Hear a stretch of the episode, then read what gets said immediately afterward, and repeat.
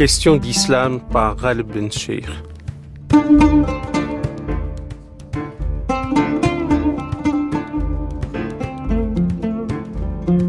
Aujourd'hui, nous parlons d'altérité. L'islam et l'altérité, un peu presque dans cette série, l'islam est quelque chose, le est de ET, de la copule, de la conjonction de coordination est, et non pas du verbe être. Et donc, euh, après avoir consacré une émission sur l'islam et la sotériologie, pour nos amis auditeurs, la sotériologie et le discours sur le salut, presque la science du salut, si je puis dire. Aujourd'hui, c'est l'islam et l'altérité, parce que c'est un sujet central, crucial. Euh, D'aucuns disent qu'il y a un problème épineux euh, dans une vision du monde exclusiviste euh, de l'islam et j'ai plaisir à accueillir pour ce sujet euh, Ali Mostafa. Ali Mostafa, bonjour. Bonjour Aleb. Bonjour, bonjour et merci de nous faire l'amitié de parler de Lyon où vous êtes. Maintenant, nous avons ces moyens techniques que qu'est l'application Liportit. Vous êtes enseignant-chercheur. Vous êtes euh, maître de conférence à l'Université catholique de Lyon. Vous êtes délégué scientifique de la plateforme plurielle.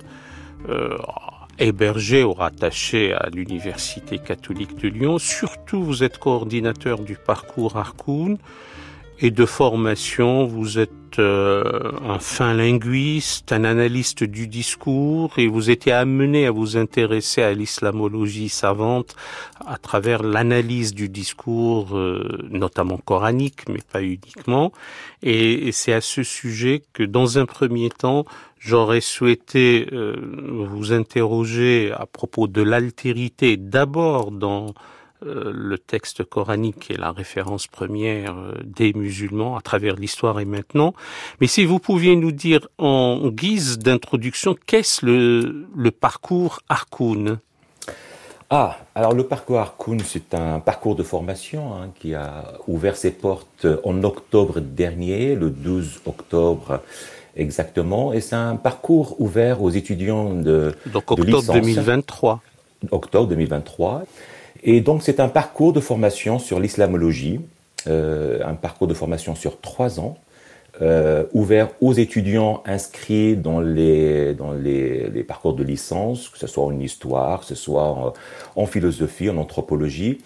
La particularité de ce parcours, de ce projet, c'est qu'il est soutenu euh, par un partenariat de, des établissements du supérieur de Lyon, il est d'abord euh, porté par l'Université Lyon 3, en partenariat avec l'Université catholique de Lyon, avec Sciences Po, euh, avec Lyon 2 et bientôt aussi on aura l'ENS. Et donc il s'adresse à tous ces étudiants euh, venant de ces établissements-là. Donc ça leur donne l'opportunité de faire d'abord trois années d'islamologie. et puis par la suite, ils auront la possibilité, en plus de leur propre master de spécialité, de rejoindre les masters d'islamologie qui existent euh, ici à Lyon. Donc euh, nous sommes euh, très contents de, de l'avoir ouvert. C'est un travail de plusieurs années avec plusieurs collègues chercheurs dans le domaine de l'islamologie ici dans la région lyonnaise. Merci de nous avoir expliqué ce parcours, le parcours Harkoun, le maître éponyme de ce parcours est euh, le regretté professeur Mohamed Harkoun, euh, historien de la pensée islamique et islamologue de renom. Euh, bien, c'est pour ça que je vous ai posé la question. Exact. alors revenons au cœur de notre sujet aujourd'hui, qui est l'altérité, l'altérité articulée à la, à la vision islamique du monde et des hommes. Euh, mais déjà, l'altérité comme concept euh, qu'on trouve dans des disciplines des SHS, des sciences de l'homme et de la société, euh, c'est quoi C'est une discipline ou c'est un mot, un concept, une notion fondamentale? L'altérité est un concept euh, central en philosophie euh, et sa définition, euh, je dirais un peu simple, pas tout à fait, mais c'est le caractère distinct de ce qui est autre par rapport à soi. Et cette notion, elle émane un peu de l'antonymie avec l'identité. Alors, elle, elle, souligne, si vous voulez, la distinction fondamentale entre le moi et l'autre. Et donc, elle met en lumière une, une, dynamique de, de, perception de celui qui perçoit euh, le sujet et celui qui est perçu, c'est-à-dire l'autre. Euh, c'est un petit peu aussi comme ça que l'a défini euh, Svedan Todorov dans Nous et les autres. Voilà, ça exprime une forme d'affirmation de, de l'un sur l'autre. Alors, euh, historiquement, hein, l'altérité marquée par une, une, forme de focalisation sur la, la, la différence, euh, par le prisme justement de l'étrangeté, de, de, de, de, la barbarie, etc., hein, c'est-à-dire de ceux qui, qui parlent une autre langue, ça renvoie toujours à celui qui est autre dans le sens où il appartient à une autre culture, à une autre langue, etc. Et puis cette perception a évolué, elle s'est enrichie par euh, des nuances euh, apportées dans les domaines euh, à la fois de domaine social, culturel, scientifique. Et on a une, petit à petit une prise, une prise de conscience très importante des, des, injustices raciales et sociales, etc. Et tout le travail va se faire davantage, je dirais, après la Deuxième Guerre mondiale. Après la Deuxième Guerre mondiale, euh, donc on va voir des travaux euh, qui vont euh, participer à la construction de, de l'altérité euh, par les travaux d'Emmanuel Livinas, bien entendu, oui. euh, Michel Desserteau, etc. Donc l'altérité, ce n'est plus reconnaître dans l'autre comme étant étranger, mais de reconnaître aussi la spécificité de l'autre, sur quoi elle est fondée sa propre identité. Voilà. Donc Alors, le, le, cheminement. Vous avez évoqué euh, comme ça presque une, un survol historique très rapide. Euh, le, le, le, Barbaros, celui qui parle une langue, qui baragouine autre chose que euh, que la langue racée des, Grecs. Et là, la nuance a déjà commencé par rapport au xénos, tout à fait l'étranger qui ne parle même pas quelque chose d'incompris. Un grec, si je puis dire, altéré, euh, voilà, au gauchis. Euh, mais on trouve l'intérêt déjà euh, dans dans le Parménide de Platon, dans la métaphysique d'Aristote, c'est-à-dire le fait de réfléchir à, à autrui ou comment percevoir autrui par rapport à soi, déjà était un sujet d'ordre métaphysique ou philosophique. C'est pour cela que l'altérité, je pense qu'en tant que concept philosophique, c'est un concept très très ancien euh, et qui remonte justement à, l'époque grecque, euh, euh, même dans la langue arabe, dans la culture arabe, on appelle l'ajami, al-ajam. Alors c'est un, une forme de barbare puisque l'ajam c'est celui qui parle une langue qu'on comprend pas, pas la langue étrangère, mais la langue que nous ne comprenons pas, al-ajam. Et il est inscrit dans une, dans une forme d'altérité. Mais on en parlera peut-être tout à l'heure oui. par rapport à cette conception dans le, dans le contexte arabe. Euh, toujours est-il, nous sommes aujourd'hui, il me semble, à un tournant par rapport à cette altérité-là, qui est enrichi par d'autres corollaires, comme par exemple la question du dialogue, la question de l'hospitalité. Alors quand on parle d'hospitalité, je pense aussi à, à Jacques Derrida de l'hospitalité. Alors tous ces mots-là euh, soutiennent l'idée que l'altérité, ce n'est pas de reconnaître justement l'autre comme étant radicalement différent de moi, mais que chez l'autre, il y a une forme justement de spécificité à laquelle je peux me rattacher ou, ou, je dirais que je peux accueillir, voilà, pour rejoindre l'idée de l'hospitalité aussi. Oui, nous verrons tout cela tout au long de l'émission. Restons encore un peu au niveau des concepts, si vous voulez bien, aller Mostafa. Euh, L'altérité est inhérente à, l'identité ou à la conscience de soi, elle y est intrinsèque. Parce que si, si je suis laid, je le suis aux yeux de quelqu'un. Si je suis beau, je le suis aux yeux de quelqu'un. Si je suis stupide, c'est quelqu'un qui me le fait savoir. Si je suis intelligent, c'est aussi un autre qui me le fait savoir. Donc, c'est euh, un être euh, par soi et, en tout cas un être social ne peut pas l'être sans, sans un autre.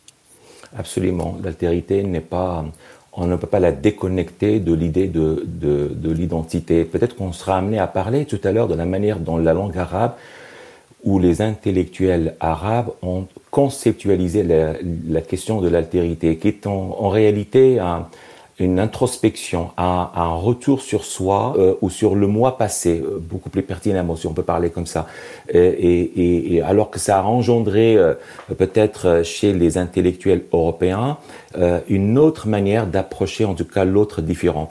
mais de toutes les manières, quand on, on, on regarde l'autre, on se regarde soi-même on se regarde soi-même comme, comme vous venez de le dire, comment on est, est-ce qu'on est, laid ou pas de toutes les manières, l'un n'est pas séparé de l'autre. Euh, et, donc, on, sera amené aussi à voir comment, justement, dans le contexte arabe, euh, à travers l'autre, on était amené à, voir un peu son, son moi un peu malade, voilà, qui, qui n'a pas peut-être progressé ou qui n'a pas évolué.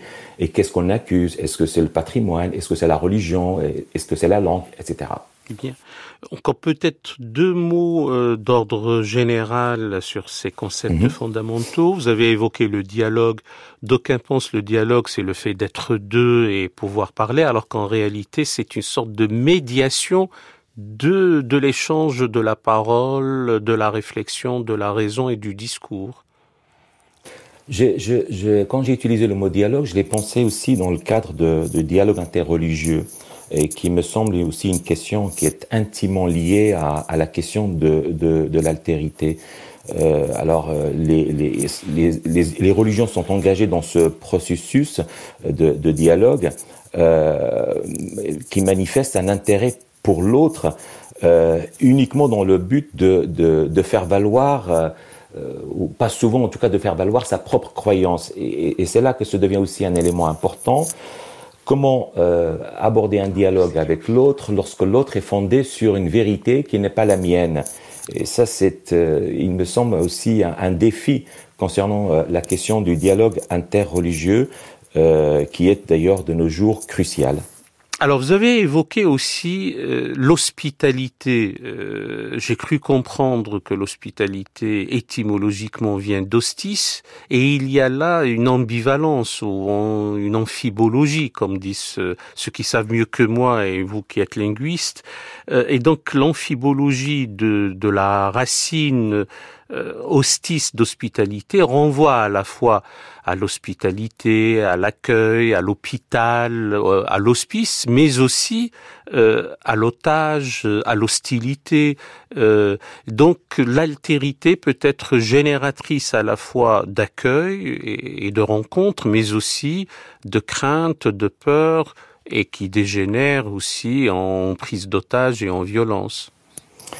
Alors c'est vrai que ce sont aussi des, termes qui viennent un peu euh, problématiser la question de, l'hospitalité. Jacques Derrida, il parlait de, l'hospitalité inconditionnelle. Alors euh, ça fait effrayer beaucoup de monde. Alors qu'est-ce qui se passe lorsque l'autre porte atteinte à, l'accueil que je lui propose?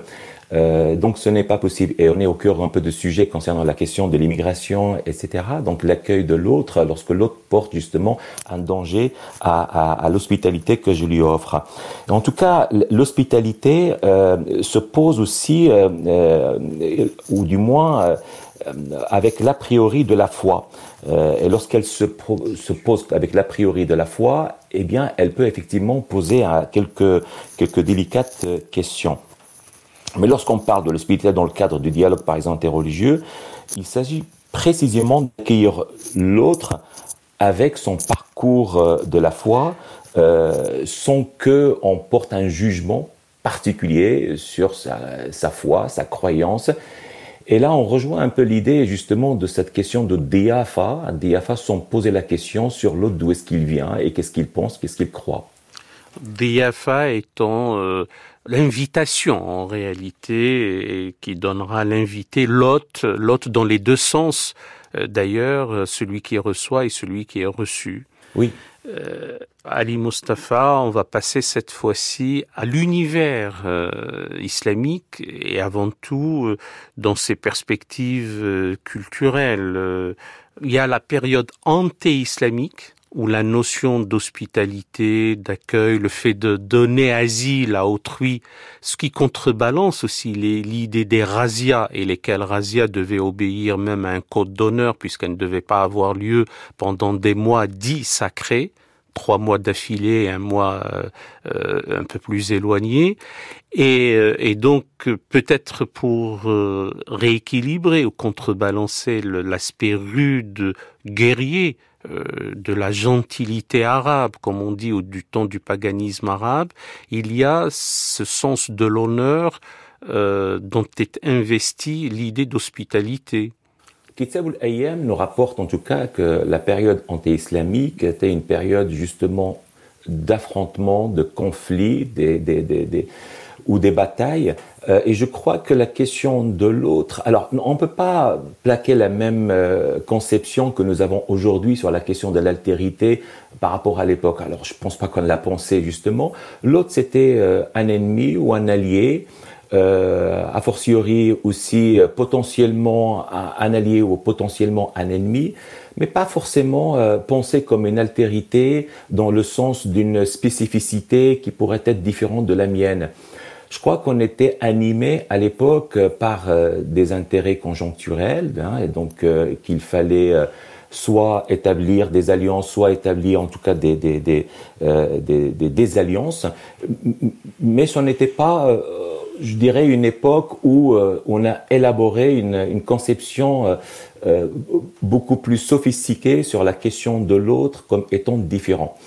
Ce n'est que la période après l'arrivée de l'islam hein, qu'on va voir en tout cas émerger parce que la modalité ou la variable religieuse va un peu exacerber en tout cas la question de l'un et de l'autre comme étant différents à partir d'une foi non partagée ou d'une vérité compenser euh, plus universel d'un côté au moins de l'autre. Voilà, c'est cette modalité-là qui va venir un petit peu donner, euh, si vous voulez, encore plus de dimension concernant cette question d'altérité.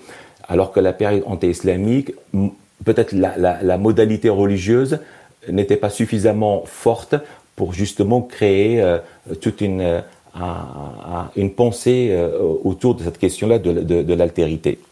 Alors ne voulons pas vous interrompre, je n'ai pas réagi tout de suite à propos de Kitab al-Ayyam, c'est le livre des jours de Taha Hussein, ce monument de la littérature et de la réflexion euh, euh, arabe, disons des temps contemporains, même s'il n'est plus de ce monde, notre ami Taha Hussein.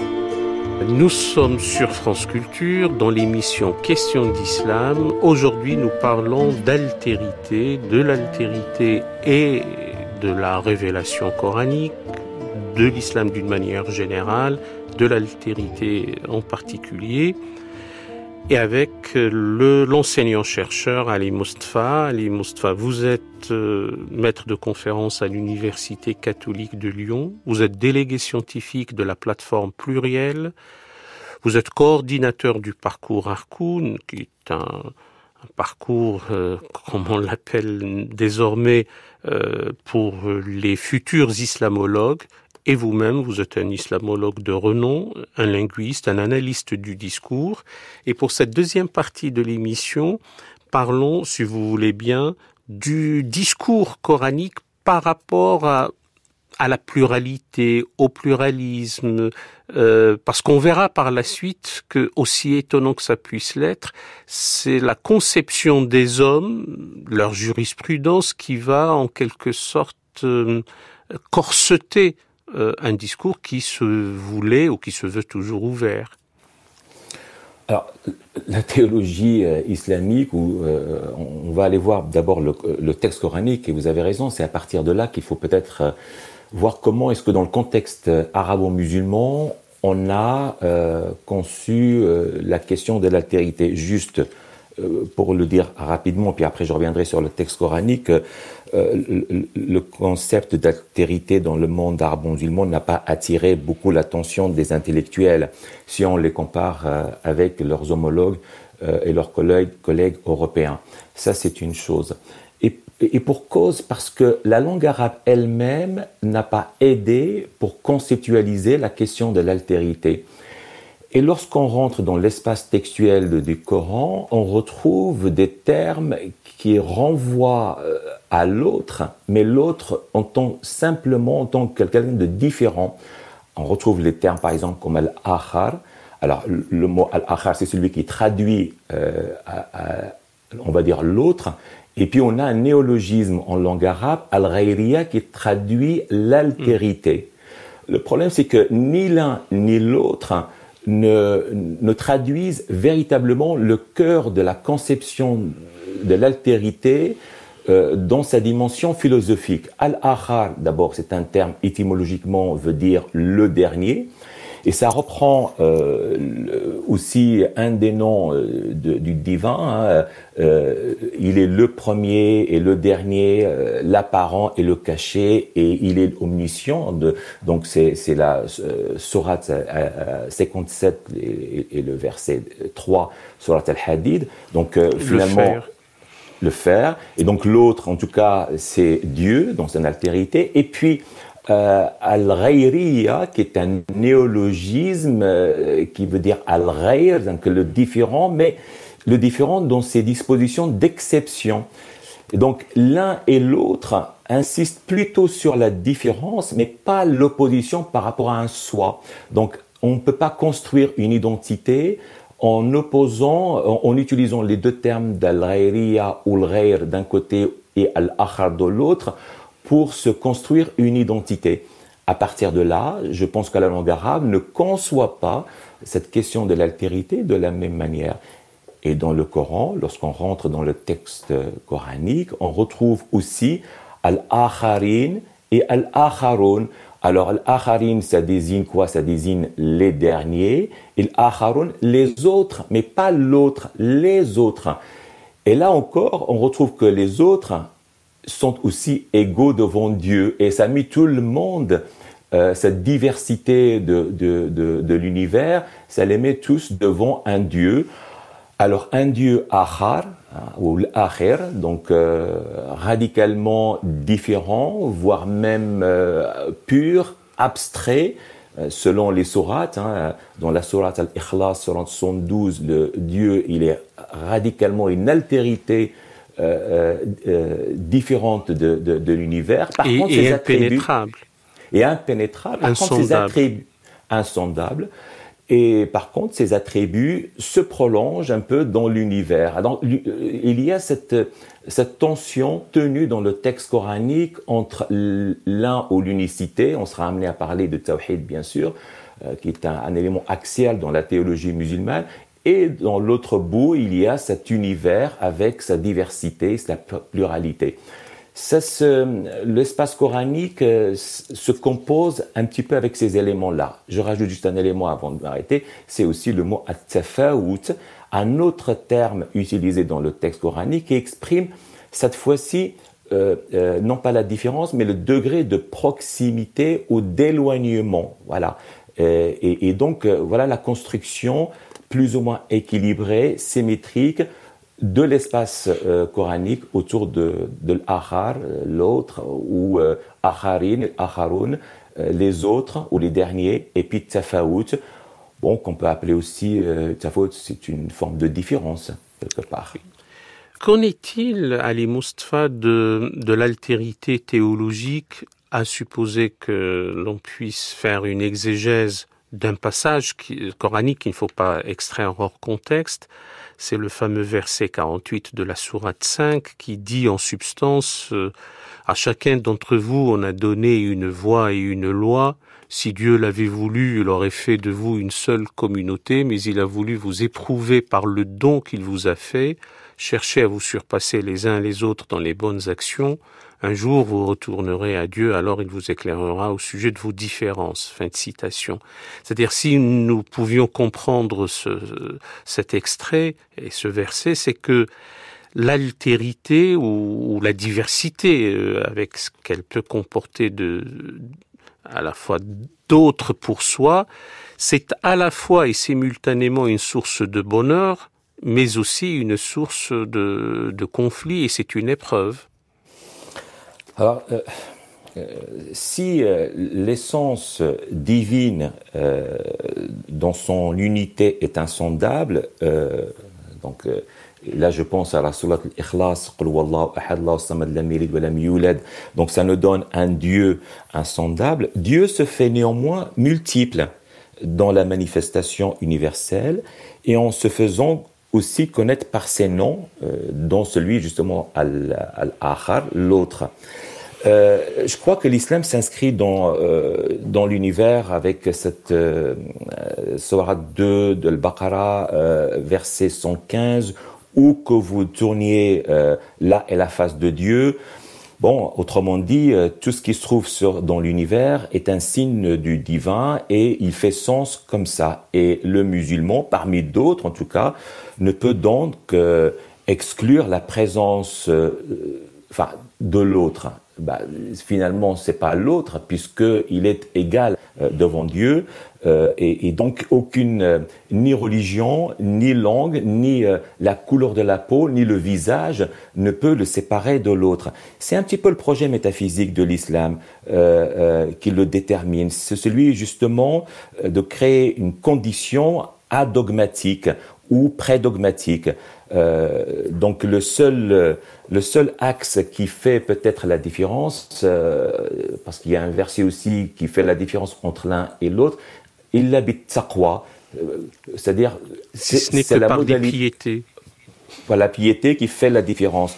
Donc à partir de là, on a l'impression que oui, tout le monde est logé dans le même enseigne. Donc la différence n'est pas inscrite dans les plis des textes coraniques ou dans les plis des versets coraniques. Euh, alors si on, va plus loin, bien entendu, on trouvera, on trouvera des versets qui euh, euh, certains les ont utilisés, comme par exemple la religion auprès de Dieu et l'islam. Euh, et, et, qui fait un peu qu'ici, pardon, l'islam ne renvoie pas au mahométanisme, il renvoie à une sorte de religion primordiale, immuable, et c'est le fait de se remettre à Dieu, disons la religion d'Abraham. Absolument. Tabari, d'ailleurs, il le confirme comme ça, hein, c'est-à-dire son interprétation. Pour lui, l'islam est la religion. Voilà. Euh, et, donc, ça ne renvoie pas forcément à l'islam historique dont nous parlons, euh, que nous parlons maintenant. Euh, alors, dans tout ce que vous avez développé, pourquoi euh, cela ne se traduit pas dans ce que maintenant on appelle l'altérité sociale ou même à travers l'histoire, avec la conception chez les jurisconsultes euh, médiévaux, euh, où certains pensent que c'est inhérent et intrinsèque à la révélation coranique alors que c'est une construction humaine, cette affaire de disons, de catégorisation du monde. Vous avez la demeure de la paix, la demeure ou la maison ou le lieu euh, de, de la guerre, et puis on ajoute par la suite la demeure de la trêve ou que sais-je encore. Je pense là que vous pointez quelque chose, c'est que la réalité contemporaine, elle fait émerger un fait, un contraste, je dirais, saisissant entre, euh, d'une part, euh, les, principes énoncés euh, par le Coran, transmis par le prophète, y compris les hadiths, hein, toute la tradition de la sunna, et dans une large mesure aussi dans les sociétés musulmanes.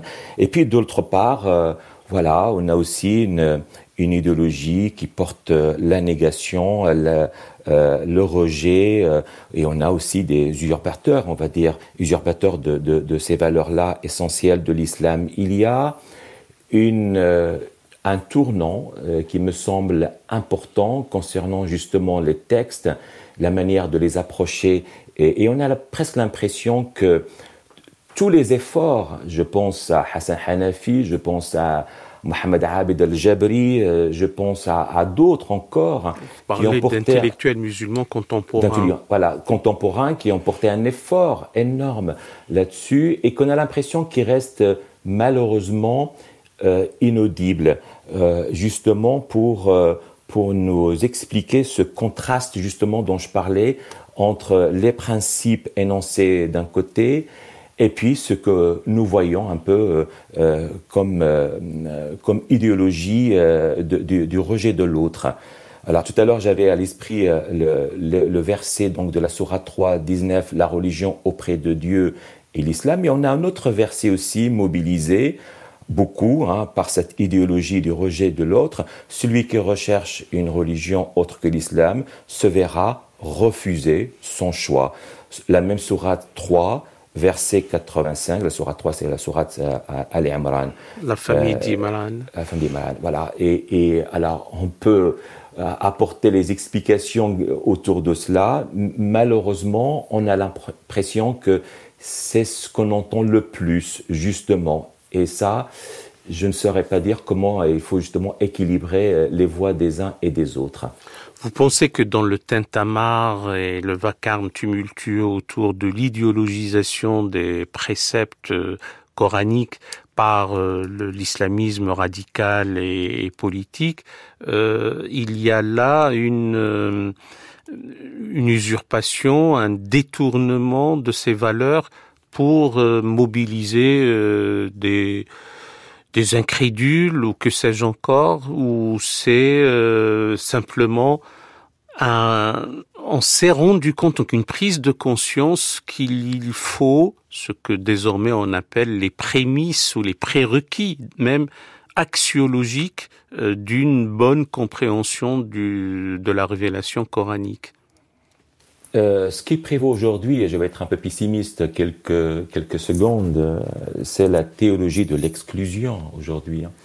Euh, ça nous fait penser. Alors, autant j'ai parlé de Hassan Hanafi et Mohamed Abed al-Jabri, Nas Hamid Abu Zaid, que malgré l'effort, je ne pense pas qu'on lit chez eux un, un, discours pessimiste. Autant de l'autre côté, l'intellectuel syrien Georges Tarabichi, lui, euh, il a une, euh, un regard très pessimiste, justement, en, se disant que euh, dans le monde arabe contemporain, il y a une empreinte, en tout cas, ou une idéologie obsessionnelle qui porte la haine vis-à-vis de l'autre, ou, ou, la civilisation de l'autre. Alors, je n'irai pas jusqu'à ce pessimisme-là, même si Georges Tarabichi, il a suffisamment travaillé le sujet pour euh, pour dire ce qu'il a à dire. Euh, je rejoins plutôt euh, un peu la tendance d'Al-Jabri ou de Hassan Hanafi que pour ces gens-là, le problème ne réside pas chez l'autre, mais réside dans notre propre patrimoine, dans notre propre héritage qu'il faudrait le renouveler, le relire, l'approcher, voire le déconstruire. Alors, qu'en est-il maintenant au sein même d'un groupe euh, monocolore sur le plan confessionnel, en prenant des musulmans, de l'altérité euh, radicale, cette fois-ci l'altérité de genre, euh, les relations entre hommes et femmes, comment un homme perçoit-il ou voit-il la, la, femme et vice-versa, parce que cette altérité est chargée euh, et elle est même au centre de débats qui n'en finissent pas de nos jours. Alors c'est vrai que si on parle dans les sociétés euh, arabes ou dans les sociétés à majorité en tout cas euh, musulmanes, sans, être naïve, on, va dire que les choses ont beaucoup évolué, ont beaucoup bougé depuis un certain nombre d'années. Je dirais pas que la femme a retrouvé sa place qu'il faut, mais elle a pu reconquérir en tout cas un certain nombre d'espaces qui lui ont été refusés il y a, encore quelques années. Est-ce qu'on s'est délesté justement de cet héritage? Est-ce qu'on s'est délesté de ce langage ou de cette langue euh, qui passe par le biais du religieux pour séparer? Je, ne peux pas répondre parce qu'il y a plusieurs facteurs à cela. Euh, toujours est-il, nous avons encore euh, une résistance qui demeure très importante et qui trouve d'une manière ou d'une autre une certaine résonance, justement pour installer une altérité, et vous avez bien raison de le, préciser, une, altérité intra-religieuse ou une altérité intraculturelle. Euh, finalement, j'ai envie de dire que le problème euh, au sein de la communauté des Arabes et des musulmans, l'altérité, c'est euh, presque dans la famille elle-même plutôt qu'avec l'autre. Ça rejoint l'idée que je disais tout à l'heure, c'est que les, intellectuels arabes n'étaient pas très très attirés par cette question de l'altérité. Ils étaient beaucoup plus intéressés par leur passé et par l'altérité au sein même de la communauté des musulmans. On voit aujourd'hui hein, certains, certaines mouvances estiment que certains musulmans euh, sont moins bons musulmans que d'autres. Donc on a une forme de hiérarchie aussi par rapport à cette question de, bons et mauvais musulmans.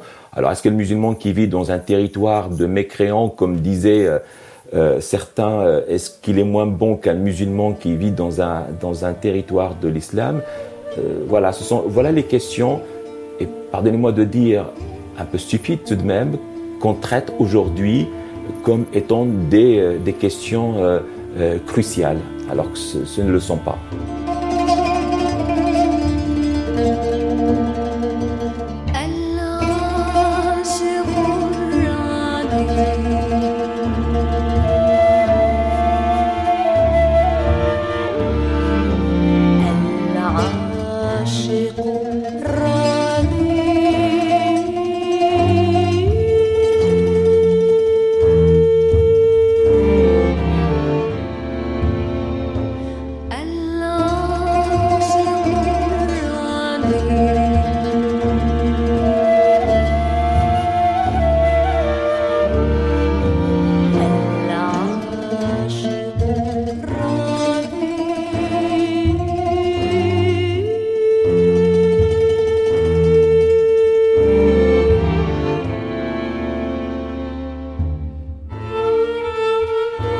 Sommes sur France Culture dans l'émission Questions d'Islam et aujourd'hui nous parlons d'altérité avec l'enseignant-chercheur Ali Mostafa qui est maître de conférence à l'Université catholique de Lyon, délégué scientifique de la plateforme plurielle et coordinateur du parcours Harkoun, euh, fin linguiste, grand islamologue et analyste du discours.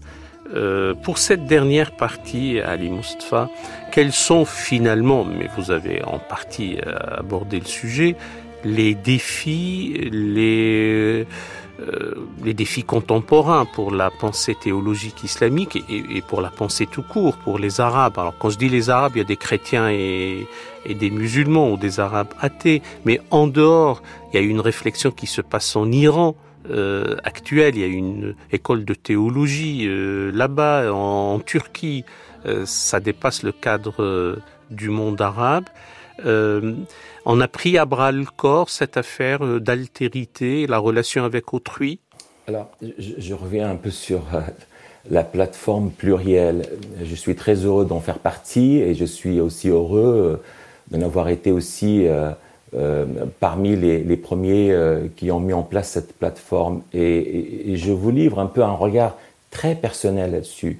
Il y a 180 chercheurs dans cette plateforme et la grande majorité de ces chercheurs sont des chercheurs internationaux européens, euh, puisque la plateforme à la base est une plateforme européenne, et y compris aux États-Unis et au Canada. C'est comme si l'autre approche ma tradition, approche ma culture, euh, serait intéressant de voir de l'autre côté de la Méditerranée comment on perçoit justement cet autre qui, euh, qui effectue une, euh, une approche, d'autres peut-être diront une intrusion. C'est rien, mais enfin en tout cas pour moi je vois les choses d'une manière optimiste que euh, un lien se fait par ce biais-là. Il me semble qu'il n'y a que par ce biais justement de, de, de cette interconnexion entre, euh, j'allais dire, penseurs et intellectuels, hein, bon, après c'est quand même une question d'élite peut-être, euh, qu'on peut arriver à dépasser, euh, alors apporter une critique, apporter un dépassement, faire une proposition. Oui, euh, bah, si l'altérité à la base, c'est une affaire justement de regard simplement de l'un sur l'autre, je pense qu'on peut réduire la distance euh, en, contextualisant les choses. Ça me penser en parlant au livre d'Edward Said, justement sur euh, l'orientalisme. et cette question de distance, de comment justement la représenter, représenter l'Orient en le décontextualisant, en, le déshistorisant le, travail qui se fait à l'intérieur de la plateforme entre chercheurs venant euh, du monde occidental et les chercheurs du monde arabe, je pense qu'on fait un rapprochement qui me semble très important pour réduire cette question de la, de, la langue arabe, le mot tafawut, c'est-à-dire la distance, pour amener un peu plus de proximité. C'est parce qu'après la distance, il y a le rejet, bien entendu. Alors c'est un travail qui se fait entre, entre intellectuels, est-ce qu'il est influent? C'est ce qu'on espère, en tout cas. Et alors, que diriez-vous à ceux qui euh, soutiennent qu'il faut un autre euh, négatif pour euh, s'opposer à cet autre, parce qu'il y a une sorte de nécessité à ce qu'il y ait quelqu'un ou une entité, un concept, un autre qui, qui incarne le mal, la fameuse diabolisation, démonisation d'autrui, pour pouvoir se rassurer qu'on est dans le camp du bien. C'est vrai que Mohamed Abdel Jabri était très inquiet par rapport à cette question-là lorsqu'il a vu arriver le, livre de, de Hutchinson, euh, euh, The Clash of Civilization en anglais, donc le, euh, enfin le, pas le, conflit. le, choc des civilisations. Le choc des civilisations, pardon, merci. Le choc des civilisations était très inquiet par rapport à cette question-là, de se dire, euh, et oui, Fukuyama aussi avant lui, déjà, il avait théorisé la fin de l'histoire en disant maintenant que le mur est tombé, maintenant que l'ennemi euh, pour les Occidentaux n'est plus euh, le communisme, ça va être l'islam. Il a dit ça euh, au milieu des années 80 et petit à petit, alors qu'il était très engagé dans son travail sur la critique de la raison arabe, hein, donc, tout le travail sur le patrimoine, etc., c'est ce qui va l'amener à, après les événements de 2001, à s'intéresser au sujet du Coran avec ces deux volumes beaucoup lui ont reproché, euh, voilà, l'introduction au Coran et la compréhension du Coran. Euh, et le projet était pour lui de d'expliquer euh, qu'est-ce qu'il y a dans ce texte pour l'expliquer aux Occidentaux. Euh, ce qu'il est arrivé? Il y avait beaucoup plus de critiques de ses propres collègues qu'une qu'une réception ici en Europe. D'autant plus, les deux volumes ne sont pas traduits en français. Euh, ni en anglais, donc ça reste tout de même assez inaudible cette histoire-là. Euh, ça augure pas forcément d'un travail simple à l'avenir, et j'ai envie de dire que j'espère en tout cas que ce serait pas plutôt la, la théorie de Georges Tarabichi concernant euh, la place de l'autre dans la, la pensée du monde arabo-musulman qui prévaut dans l'avenir, mais plutôt une forme d'optimisme par le biais du travail ou de l'effort commun. Je pense qu'il faut qu'on rejoigne un peu euh, euh, ce que euh, le travail qu'a fait Emmanuel Lévinas tout de suite après la Deuxième Guerre mondiale en, accusant l'Occident, la philosophie occidentale, d'avoir une tendance de l'ontologie, l'idée d'assimiler l'autre au même. Euh, le travail était fructueux, puisqu'aujourd'hui, lorsqu'on parle de l'altérité, nous ne définissons pas l'altérité, la différence, mais nous définissons la spécificité de l'autre. C'est ce travail-là qui, euh, qui me semble manquer peut-être un peu euh, dans, le, dans la, la culture arabo-musulmane et qu'il faudrait euh, les générations à venir euh, s'en saisissent. Et sortir de ce que nous avons appelé euh, cette même antenne et ailleurs, de, sortir d'une épistémée médiévale éculée qui consacrait, et consacre toujours chez certains, une triple dichotomie inégalitaire, le primat de, du croyant sur le mécréant, euh, l'homme de bonne extraction, euh, l'homme de bonne extraction sur l'homme de basse extraction ou de l'esclave même, euh, l'homme sur la femme. on n'a pas abordé encore la question de la dimitude, parce qu'au sein de la famille abrahamique judéo-islamo-chrétienne, à un moment donné de l'histoire, les gens du livre avaient un statut particulier. Absolument. Le, le Coran en parle beaucoup. Euh, alors, selon comment on aborde cette question justement de la manière dont elle est euh, présentée dans le texte coranique, euh, les gens du livre, c'est-à-dire les juifs et les chrétiens, que euh, pendant toute la période mécoise, il y a tout de même une forme de respect à ces gens-là, puisque le Coran n'était pas encore le livre. Ça, c'est Jabri qui le dit dans son introduction au Coran. Il dit tant que le Coran était juste un rappel, une parole de Dieu descendue, et il n'était pas au statut du livre, Mohammed avait un respect à ces gens du livre à la à l'arrivée à Médine et, et, très très exactement avec Surat al-A'raf euh, parce que Jabri il faut dire la sourate des murailles des murailles la sourate des murailles la sourate euh, je crois 7 ou la voilà. sourate 7 et, et, et, il faut juste euh, rappeler que le Jabri, c'est très intéressant. Il ne va pas travailler sur le Coran, le Mus'haf qui est entre les mains des fidèles aujourd'hui, mais dans, euh, dans sa version, euh, euh, dans l'ordonnancement chronologique. Donc il va s'appuyer bien sûr sur euh, Theodore Noldecker, même si Jabri, il en fait référence très modestement pour dire c'était lui qui, qui, a fait l'effort. Enfin, je ferme cette mmh. parenthèse-là.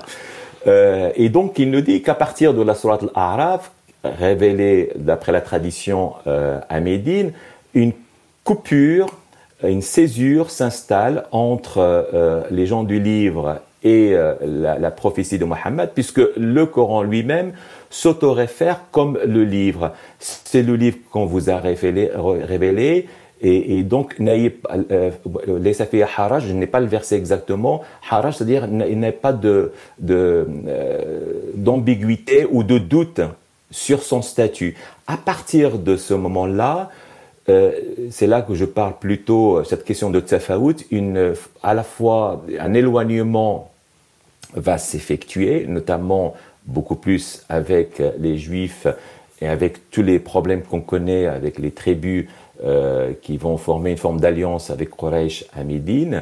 Euh, et de, de cette distance-là va naître aussi une forme de, je dirais pas de rejet, mais de remise en question justement du statut euh, des Juifs et de leurs livres, puisque on va voir arriver dans l'espace coranique pour appuyer l'éloignement la question de tahrif, qu'on traduit un peu d'une manière abusive, falsification, alors que tahrif, c'est-à-dire la réécriture, certains, gauchisme par exemple. Euh, mais ça, c'est contingent, puisque ça concerne un peu ce qui s'est passé dans l'oasis de Yatrib, qui sera rebaptisé Médine. Mais à travers l'histoire, euh, le, ce statut, c'est pas pour que nous nous y appesantissions, puisqu'il lui faut peut-être une conférence, une, une émission ad hoc. Euh, ça, à travers l'histoire, D'abord, c'est une théorisation de, de jurisconsultes musulmans, et puis ça n'a pas été appliqué euh, ni dans toute sa rigueur, ni euh, d'une manière lâche, ou du moins selon les périodes et selon les califes. Euh, je, je, dirais, alors vous, vous, parlez par rapport au, à la au statut de la dimitude d'une manière générale. Oui, mais de toute façon, la, euh, la, le statut d'émitude, en tout cas, qui va se, se télescoper euh, par, on va dire, un mot un peu plus euh, contemporain, celui d'une forme de géopolitique. Hein. Pour moi, il, est indépendant de la question religieuse et de la question de la conviction, puisque est dhimi, celui qui accepte de rester euh, sans se convertir, hein, sans euh, quitter sa, sa, religion et sa croyance, euh, d'être euh, euh, existant sur le territoire euh, gouverné, administré par le musulman, en payant une jizya, une sorte de dîme de, capitation. Voilà, d'après les historiens, une pratique répandue à l'époque hein, dans d'autres cultures, euh, mais ça ne touche pas, euh, on va dire, à la, à la spécificité de l'autre euh, sur le plan de, de la croyance. Faudrait-il peut-être juste qu'on rappelle que la culture arabo-musulmane, que, que, beaucoup son voilà, son orgueil et son fier, elle est aussi formée par beaucoup de figures qui ne sont pas arabes, qui sont qui ont rejoint la, culture ou, la religion. Je sais pas, je pense à Abu Nawas, je pense euh, euh, à, Ibn Muqaffar, toutes ces figures dont on est, euh, voilà, beaucoup sont, sont, enchantés, mais qui ne sont pas, qui ont rejoint. Donc euh, finalement, c'est pour ça que dans, dans la pensée arabo-musulmane, l'altérité, il y a toujours l'espoir que l'autre rejoint euh, la culture ou on va dire la religion. Et et de nos jours, puisque nous nous approchons un peu du terme de la fin de l'émission, euh, qu'en est-il de cette inversion du regard et, et réfléchir euh, pour soi-même comme étant un autre pour l'autre? Euh, Et au lieu de se considérer comme au centre, si je reviens à la métaphore euh, j'allais dire, euh, ptolémaïque ou ptoléméenne ou copernicienne, et que les autres, quand ils sont au mieux tolérés, gravitent autour, pourquoi ne pas laisser au centre le, mystère, le mystère euh, euh, de l'humanité, le mystère de Dieu pour ceux qui y croient, et soi-même ainsi que les autres gravitent autour? Bah, La règle serait celle-là, normalement mais elle est contrariée. Elle est contrariée, cette règle-là, par euh, beaucoup de choses. Je crois que ce que je constate, euh, ce sont justement ces télescopages de, de, la chose politique avec la chose religieuse, culturelle, sociale. Euh, ça complexifie, ça complexifie la donne.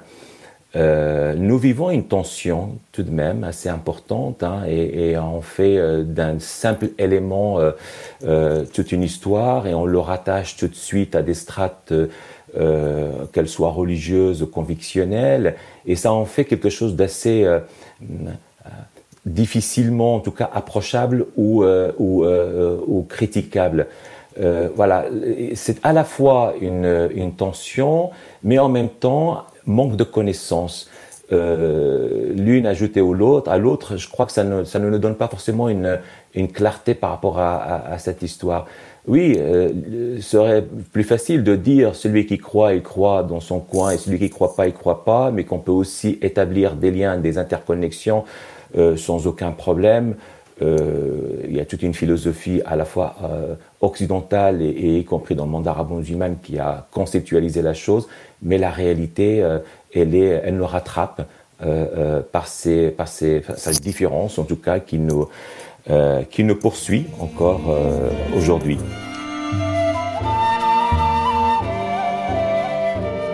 Bien, euh, le chantier reste ouvert, un chantier titanesque à la pensée. À la réflexion théologique en contexte islamique. Je vous remercie infiniment, cher Ali Mustafa, de nous avoir euh, éclairé euh, à propos de ce sujet aussi important et crucial dans les contextes islamiques et dans la pensée islamique. Euh, merci à vous. Merci, Ralem.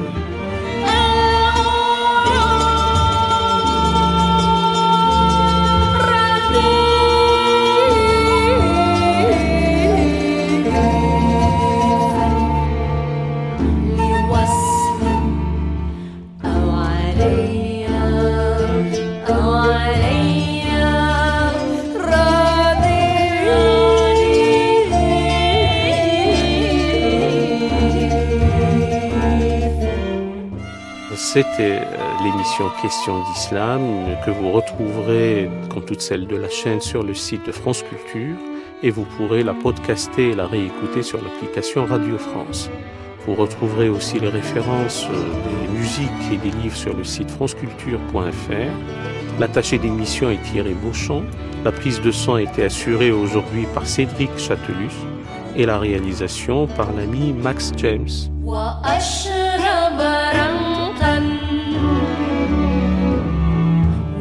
precious.